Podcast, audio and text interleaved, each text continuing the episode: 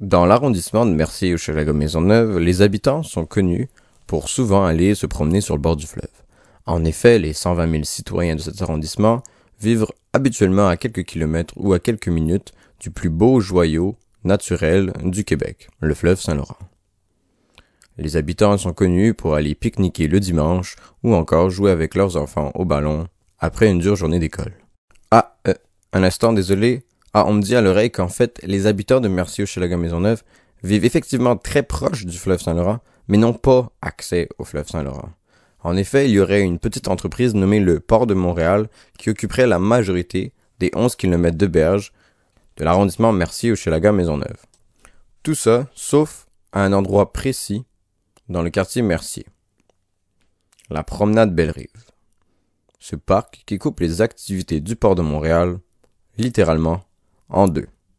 Si vous vous demandez comment ça se fait qu'il existe et pourquoi il existe, continuez d'écouter. Vous écoutez les mémoires de MHM, un balado produit par l'atelier d'histoire de Mercier Hochelaga Maisonneuve. Aujourd'hui, je vais vous parler de la promenade Belle-Rive, de ce parc un peu étrange situé en plein milieu des activités du port de Montréal. Je vais vous parler de son origine dans les années 60, de sa construction un peu in extremis dans les années 70 et de son existence assez précaire, comme on vous l'expliquera plus tard. Bref, de son histoire dans notre quartier.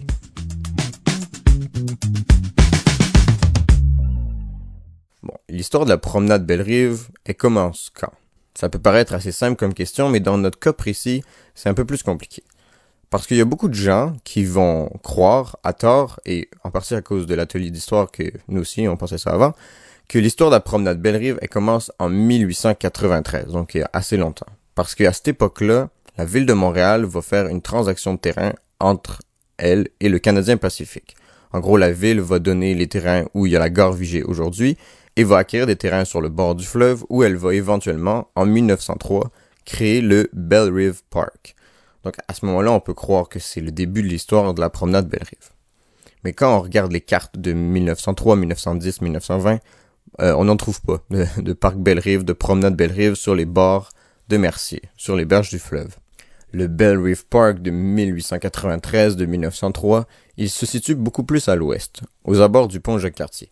C'est à cet endroit-là aujourd'hui qu'il y a le parc du pied du courant, puis aussi le village au pied du courant. Bon, ça a changé de nom à un moment donné, puis ben, évidemment, il y a certaines personnes qui sont trompées en lisant des archives et en pensant que la promenade Belle-Rive, c'était le Belle Rive Park. Mais ce n'est pas le cas. Mais la promenade Belle-Rive qu'on connaît, elle, aujourd'hui, son histoire, elle peut commencer... On va dire que son histoire commence officiellement en 1960. Ben, vous en faites pas, elle a quand même une histoire intéressante, même si elle est plus récente c'est surtout l'histoire d'une action citoyenne. Puis c'est ça l'important à se rappeler tout au long de cette histoire-là. C'est que l'action citoyenne, que le fait que les citoyens se mettent ensemble et demandent quelque chose, ça peut fonctionner. Bref, en 1960, c'est le début, qu'on pourrait dire officiel, de l'histoire de la promenade Bellerive. C'est que Paul-Émile Sauvageau, qui est un conseiller à la ville de Montréal, va proposer en 1960 de réunir tous les terrains qui appartiennent à la ville de Montréal sur les berges du fleuve dans le quartier Mercier les terrains qui existent à cet endroit-là, ça va être les parcs qui existaient déjà, eux, à l'époque. Ici, je parle du parc Honoré Mercier, Taillon, Clément Jeté et Pierre Tétrault.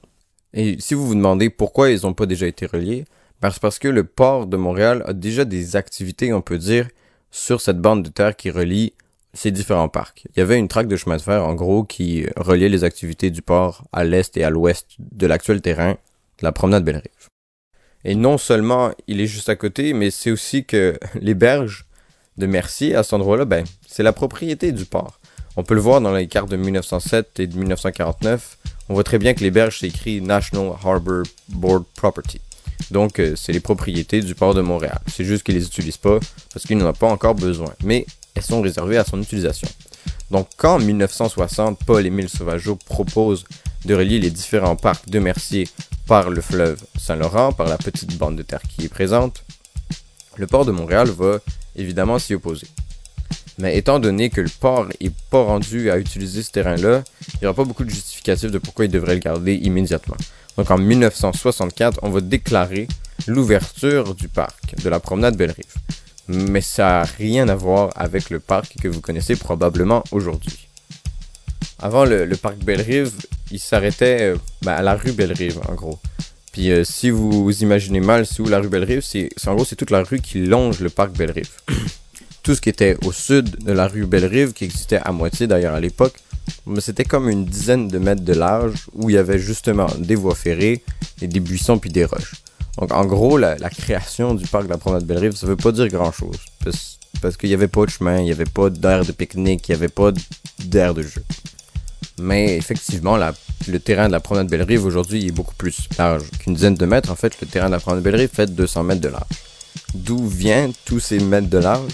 Ben, ça vient que à partir de l'année 1965, il va commencer à avoir du remblayage dans le terrain actuel de la promenade Belle-Rive, c'est-à-dire le dépôt de déchets de construction.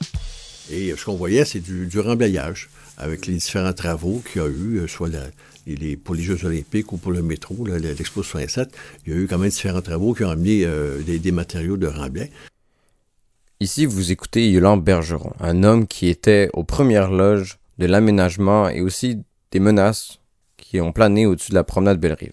C'est quelqu'un qui s'est toujours impliqué dans le comité citoyen pour la promenade Belle-Rive, par exemple. On peut dire qu'il s'y connaît assez bien dans l'histoire de la promenade Belle-Rive, vu qu'il en est un des acteurs principaux, selon moi. Donc en 1964, quand on ouvre le parc, tout ce qu'on voit arriver, c'est plein de machines, c'est plein de camions qui commencent à déverser des déchets de construction. Puis les gens ben, se sont fait dire, ben, vous allez endurer ça euh, cet été, 24 heures sur 24, dans la poussière, le bruit, mais vous aurez un parc après. Donc, les gens ont consenti. Et là, ben, ça tardait à venir, le parc. Et puis, euh, ce qu'on s'est aperçu, c'est qu'il y a une clôture qui est apparue. Et là, là... ça quelle année, ça? 68, à peu près. Et donc, après l'expo. Euh, c'est ça. Après, après une partie du remplissage, ils ont mis une clôture, puis le port, ils ont mis leur fameuse pancarte, là, No Passing. Tu sais, bon, puis là, tu avais la police euh, du port qui, se promenait de temps en temps, puis tu étais insécure de traverser la clôture, parce que, bon, des fois, les gens, pouvaient couper la clôture puis aller faire tout sur le bord du fleuve. Ça a toujours été. Du jour au lendemain, on disait, bon, tu n'as plus accès au fleuve. J'imagine que pour vous aussi, l'érection d'une clôture sur le bord de votre parc préféré, ça vous mettrait un petit peu en crise.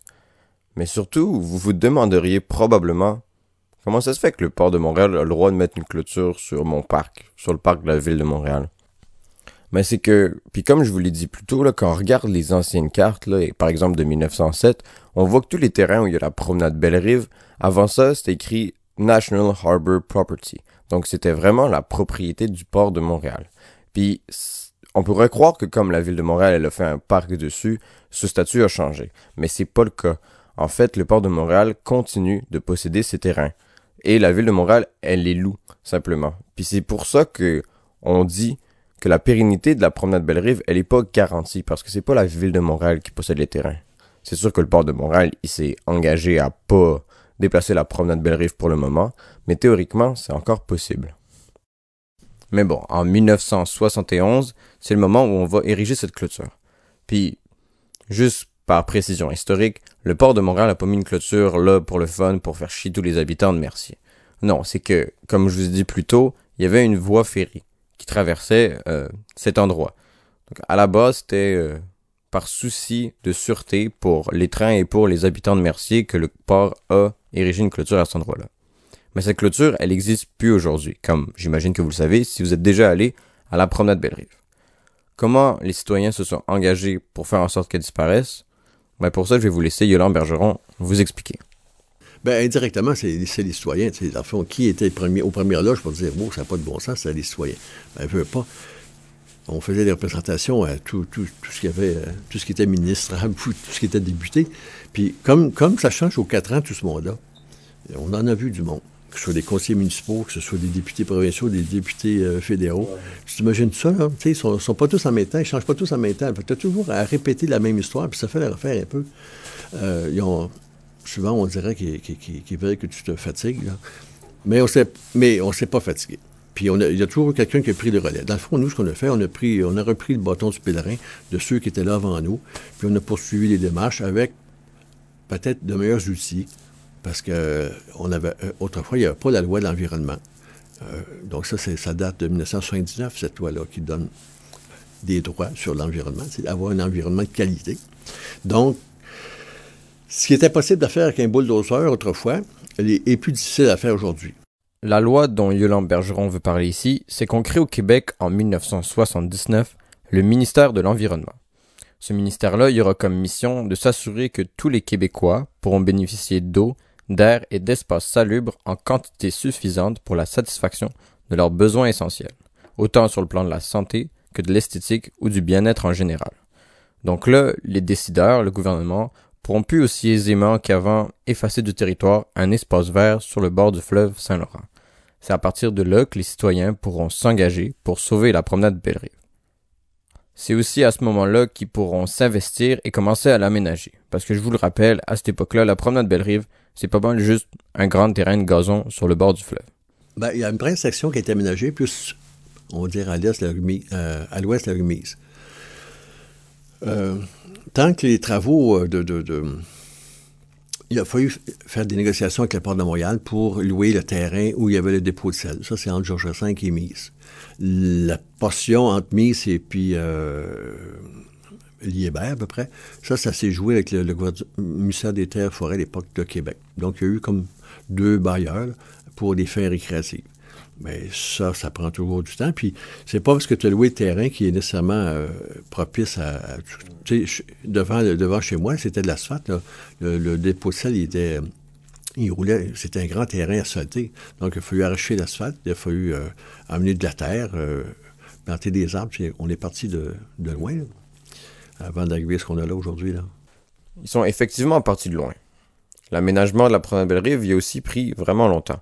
Je vous rappelle, c'est en 1964 qu'on ouvre la promenade Belle-Rive. Mais à cette époque-là, c'est une mince bande de terre. Il n'y a pas encore eu tout le remblai pour faire grossir la promenade d'environ 200 mètres de large.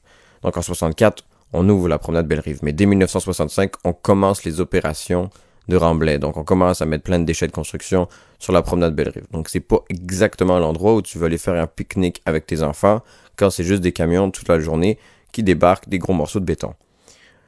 Le remblai, il va finir en 1974.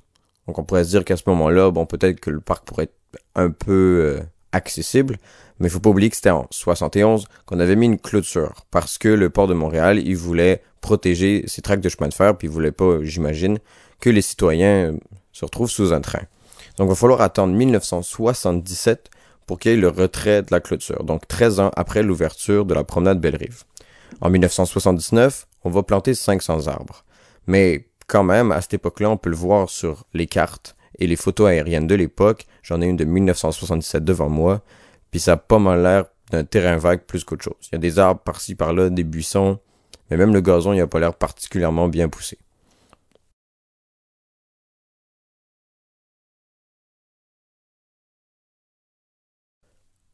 Mais l'aménagement qu'on connaît en tant que tel encore aujourd'hui de la promenade Belle-Rive, il date de quand même plus tard, de 1987, soit 23 ans après l'ouverture du parc Belle-Rive. C'est dans un communiqué de presse du 29 juin 1987 que le comité de la promenade Belle-Rive, dont le vice-président était Yolande Bergeron, notre invité, qui annonce que le développement et les aménagements de la promenade Belle-Rive vont enfin avoir lieu après des années et des années et des années de consultations, d'audiences publiques et de demandes au gouvernement. Au coût de 1,2 million de dollars et échelonné entre les années 1988 et 1990, les travaux d'aménagement de la promenade Belle-Rive vont commencer par le nivellement de cette place et aussi du nettoyage, parce qu'il faut toujours se rappeler que c'était quand même une dompe à déchets de construction. Ensuite, quand on regarde les photos aériennes de 1990, on peut voir que les aménagements qui étaient prévus à l'époque, c'était pas mal juste des chemins d'asphalte entre les différentes parties et de la plantation d'arbres. Il y aura aussi de l'installation d'aires de pique-nique. Puis ça, c'est juste une bonne manière de dire qu'il y aura du gazon. Il y aura pas d'air de jeu et des trucs comme ça, mais il faut pas oublier que la promenade Belle-Rive, c'est vraiment ce qui est au sud de la rue Belle-Rive. Et qu'il y a quatre parcs qui sont rattachés à cette promenade Belle-Rive. Et dans ces parcs-là, il y a des installations plus habituelles de parcs, comme des modules pour les enfants, des terrains de baseball ou des trucs comme ça. Les aménagements, ils vont continuer pendant plusieurs années. C'est en 1993, par exemple, qu'on va voir fini les, la piste cyclable et le belvédère dans la promenade Belle-Rive le chalet, le petit chalet, lui, il va être construit en 1997. Bref, pendant vraiment longtemps, il n'y avait pas grand-chose dans la promenade Belle-Rive. C'était un terrain vague. c'était suffisant, hein? Tu sais, allais, avec ton cerf-volant, les enfants ils jouaient avec la balle. C'était, bon, ça, a toujours été, dans le fond, informel aussi. Là, comme je te disais tantôt, le parc, c'est le fleuve. C'est tout ce qui va avec le fleuve. L'espace vert sur lequel tu, tu, marches, c'est l'accès au fleuve. Alors, euh, c'est sûr, il peut être plus intéressant. Il peut y avoir plus de toilettes, exemple. Il peut y avoir des abreuvoirs. On peut avoir des services. Oui, ça, moi, je, je pense quelque part, euh, le, le, microscopique chalet, qui appelle ça chalet, euh, le petit. Le truc avec la Oui. C'est c'est la grandeur d'une Vespasienne. Ah ben oui, c'est pas digne. Écoute, deux kilomètres de parc, puis tu as ce petit, euh, petit espace à l'autre extrémité, là. Pourtant, il y a encore des espaces qui étaient intéressants. Là. On a manqué souvent des belles occasions au niveau des, c'est ça qui arrive, c'est que une des, des un des travaux que les gens ont à faire, c'est d'amener, euh, partager des visions. Alors, si tu vois quelque part qu'il y a un potentiel intéressant euh, pour un bâtiment, par exemple, d'essayer de faire en sorte que les gens, euh, les fonctionnaires, puis les, décideurs se l'approprient, approprient, le, voient le potentiel, c'est possible d'avoir un partage pour les constructions, pour les rénovations, et tout mais faire en sorte que tout le monde est gagnant là-dedans. Et il y, avait encore des, à mon goût, des endroits avec un beau potentiel. Puis des fois, on dirait qu'on regarde ailleurs. Il faut ramener le regard. Il y a tellement de gens qui sont, premiers sont déplacés à la prendre Belle ça, pour dire comme quoi ça avait quand même un certain, un certain poids pour les électeurs. Pierre Yot Trudeau s'est déplacé à la prendre ah Donc, comme Yolande Bergeron le disait, c'est l'implication citoyenne qui a été très importante pour la naissance du parc Bellerive, mais aussi pour son aménagement. Il vous dirait aussi que l'implication citoyenne est encore importante aujourd'hui pour la survie de la promenade Belle-Rive. Pourquoi? Eh bien, comme je vous l'ai dit tantôt, une bonne partie des terrains sur lesquels la promenade se tient sont des terrains qui appartiennent encore aujourd'hui au port de Montréal. C'est sûr que de loin, on peut se dire, la promenade Belle-Rive, elle a toujours été là, elle va toujours être là, et avoir l'impression que c'est safe. C'est sûr que vous auriez pas complètement tort de penser quelque chose comme ça.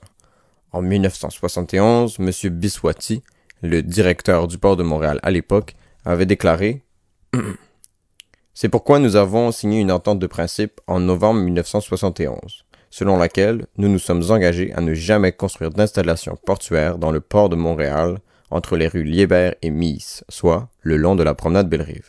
Personnellement, je suis un éternel optimiste et j'ai envie de croire ces mots. Mais Yolande Bergeron, qui lui a fait face au port de Montréal et aux différents paliers de gouvernement, en croit pas autant. Moi, je suis toujours sur mes gardes, oui. Mais de toute façon, tu sais quand même que la part, il serait plus dans, les, dans les cartons, parce qu'à un moment donné, si tu arrive avec les villes, à un moment donné, tu, que, ce soit, à Bordeaux, soit à Londres, à un moment donné, ces terrains-là, ils, finissent par avoir une certaine valeur. Euh, à Londres, ils ont vu, tu as vu un, projet qui s'appelait Canary Wharf, qui sont installés dans les vieux docks. Ils ont fait des condos. Évidemment, c'est pas, c'est pas monsieur, madame, tout le monde peut acheter des condos dans ce coin-là. Mais c'est la même compagnie euh, qui voulait faire ici, euh, dans le Vieux-Montréal, à côté d'Habitat 67, qui voulait faire une espèce de gros, gros bidule, de technodome, euh, à un milliard à l'époque. Et ils avaient réussi à avoir de leur côté des gens qui étaient proches du politique. Et quand les, journalistes ont demandé à ces gens du politique-là qu'est-ce qu'ils feraient avec les activités portuaires qui étaient déjà là, au Québec entre autres, ben, euh, le type a dit, ben, on va envoyer ça à la première brief. Bon, alors, c'est comme ça. Au moins, tu sais, ça, a le mérite d'être clair. Qui est avec toi, qui n'allait pas. Et à ce moment-là, qu'est-ce que tu as à faire comme, comme démarche par la suite? ce que Yolande Bergeron essaye d'expliquer, c'est que la sécurité de la promenade Belle-Rive, elle n'est pas certaine. C'est sûr que c'est peu probable que le port de Montréal vienne puis remplisse le parc de containers étant donné qu'ils ont beaucoup d'autres terrains qui se déplacent vers l'est, vers Contrecoeur par exemple. Mais le fait que les terrains n'appartiennent pas à la ville de Montréal en tant que tel fait en sorte que ces terrains peuvent être vendus et les nouveaux propriétaires pourraient faire ce qu'ils vont avec. Si vous êtes locataire, vous le savez, si votre propriétaire vend, le nouveau propriétaire peut vous mettre dehors avec vraiment pas beaucoup de raisons. Mais ce qui est sûr, c'est que les citoyens de Mercier tiennent avidement à leur accès au fleuve. Et ça, c'est le cas depuis longtemps. Historiquement, l'accès au fleuve a toujours été recherché par les habitants de cet endroit. Si je me souviens bien, c'est M. Pierre Tétrault qui a fait les premières démarches pour avoir l'accessibilité au fleuve en relation avec la port de Montréal. Euh, et, ils avaient eu gain de cause. même si dans le fond, c'était pas un, fermier, puis il n'y avait pas nécessairement un bétail pour amener au, fleuve, il y avait comme eu un gain sur le fait que les, terriens, autrement dit, devaient avoir un, accès au fleuve pour abreuver leur, bétail, par exemple. Et euh, plus tard, je me souviens, c'est en 72, une coupure de journal de 72 que j'ai vu. Il y un monsieur Mies, qui était aussi un fermier de, la rue Mies, qui existe encore. Ce fermier-là avait euh, revendiqué à la haute cour de Londres, parce qu'à l'époque, c'était pas rapatrié, la Constitution. Il y avait eu gain de cause. Il servi comme la jurisprudence de, M. Tétrault, à savoir qu'il pouvait avoir accès au fleuve pour son bétail, comme il était fermier.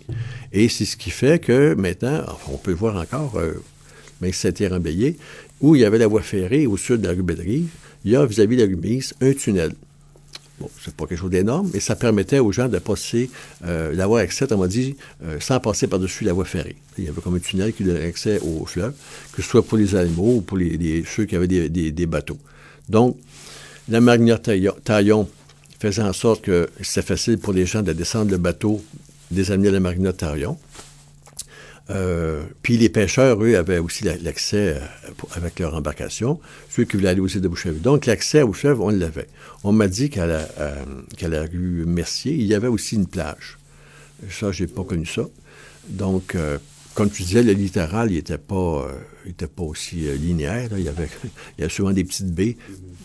Alors, puis des ruisseaux aussi. Je crois que je me souviens bien, il y avait un ruisseau dans l'axe de la rue Pierre-Bernard qui, qui débouchait là-bas. Donc, le fleuve, ça a toujours été attirant. Puis c'est ce qui nous a aidé beaucoup quand on a pris le bâton du pèlerin. Ça n'a pas été difficile de convaincre les gens qu'on voulait remettre les pieds dans l'eau. Tout le monde était comme Oui, on vous encourage, oui, on est avec nous. Puis j'avoue honnêtement, les, premières victoires qu'on a eues au, port de Montréal, on a été invités par le port de, Montréal à, avoir une petite fête. Comment ça le fun? Mais les gens qui m'accompagnaient, il y avait tous des cheveux blancs. Là.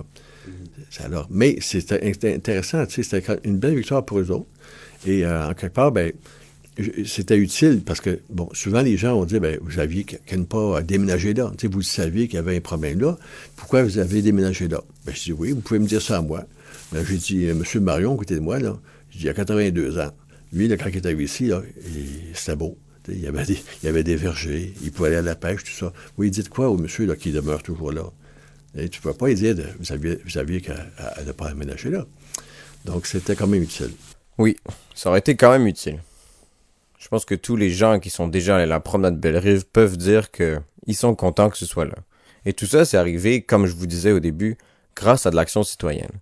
À la base, oui, le projet venait de Paul-Émile Sauvageau, hein, je vous rappelle qu'il était un conseiller à la ville de Montréal dans les années 60, mais c'est quand même les citoyens qui ont fait en sorte que ce projet puisse vivre parce qu'il y a eu nombreux obstacles. La ville de Montréal voulait faire ces opérations de déneigement-là. Le port de Montréal voulait prendre l'expansion. Il y a une compagnie qui a voulu acheter les terrains à mener avant que ce soit la promenade Belle-Rive pour faire des imports à containers, une zone de logistique. Il y avait les voies ferrées qui passaient dans le terrain jusque dans les années 70. Il y a vraiment eu un danger constant. Et c'est les citoyens qui ont fait en sorte que ça puisse se réaliser. Si on veut d'autres beau projet dans la vie, si vous me permettez d'éditorialiser, des fois ça prend de l'action citoyenne. Et donc je demande à Yolande Bergeron, comment est-ce qu'on peut aider du monde comme ça qui ont des beaux projets et qui essayent de rendre leur quartier un petit peu mieux? Moi, je dirais que la première chose qu'ils peuvent faire, c'est de ne pas te mettre des bâtons les roues, de ne pas dire qu'on n'est pas capable. Ça, déjà, c'est un gros morceau. Tu sais, convaincre quelqu'un, c'est beaucoup d'énergie. À ce qu'on a besoin, c'est des gens qui y croient. C'est des gens qui nous encouragent. si tu veux pas travailler, tu n'es pas obligé. Si tu veux pas mettre la fin à la porte, mais au moins, décourage-nous pas. Il y a assez de monde sur notre parcours qu'on va rencontrer et qui vont, qui vont nous décourager. Ça, c'est, à mon goût, c'est, ce qu'on, ce qu'on doit faire. Encourager les gens qui veulent euh, leur coin. Si c'est possible, ben, mettre l'épaule à la roue. Euh, c'est pas physiquement, ça peut être d'autres façons. Il y a bien des façons. Là. Il y a bien des corvées qu'on peut faire. Si une pétition, moi, je le madame, là était experte pour faire signer des pétitions. Et quand tu arrives avec une pétition qui a 1000 noms, ça a un certain poids quand même. c'est des votes. Hein, quand même, veut pas les... nos, élus sont sensibles à, ces, votes-là. Donc, ça peut les motiver. Puis eux aussi, ayant cette... Euh, ayant ce mot-là derrière eux, ben, c'est plus facile pour eux aussi d'aller euh, d'aller au-devant et de, de, de, de, faire des requêtes. Une preuve. Oui, ils sont motivés. C'est des votes. Voilà.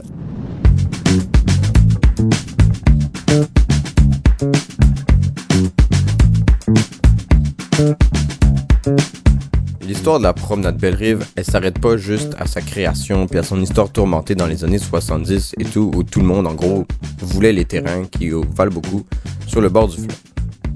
Il va y avoir quelques moments importants dans les années plus récentes. Donc, dans les éléments à mentionner, il va y avoir la création de la SAPB, la Société d'animation de la promenade Belle-Rive. Ça, c'est un organisme qui a pour but d'animer la promenade Belle-Rive et aussi, en partie, de s'assurer la pérennité de ce grand parc de Montréal. En 1993, un an après, il va y avoir le début de la navette fluviale entre la promenade Belle-Rive et les îles de Boucherville, juste de l'autre côté.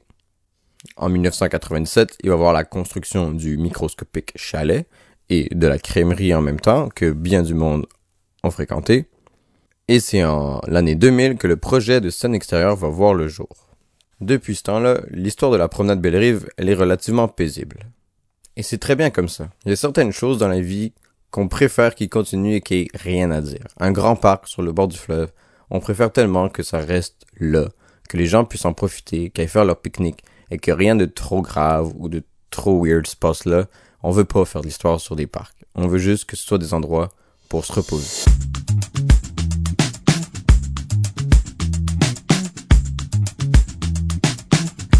Vous venez d'écouter les Mémoires de MHM, un balado produit par l'atelier d'histoire de Mercier Hochelaga Maisonneuve. Vous pouvez nous trouver sur Facebook et Instagram. Cherchez simplement Atelier d'histoire de Mercier Hochelaga Maisonneuve. Merci à Yolande Bergeron de nous avoir accordé cette entrevue. Quand je lui ai demandé s'il y avait des plugs, il m'a dit qu'il n'y avait rien à dire, sauf qu'il voulait que les gens aillent profiter de la promenade Belle-Rive. Merci aussi à l'équipe du podcast, André Cousineau, Diane Savard, William Gaudry et Régent Charbonneau. Merci à Clovis Lamar pour la musique, l'enregistrement et toutes les choses techniques que je ne comprends pas. Un merci particulier au programme Patrimoine montréalais, géré conjointement par la Ville de Montréal et le ministère de la Culture. Cet épisode a été écrit et réalisé par Mathieu Mazot. Ça, c'est moi. Merci de votre écoute. Ah, ta, ja,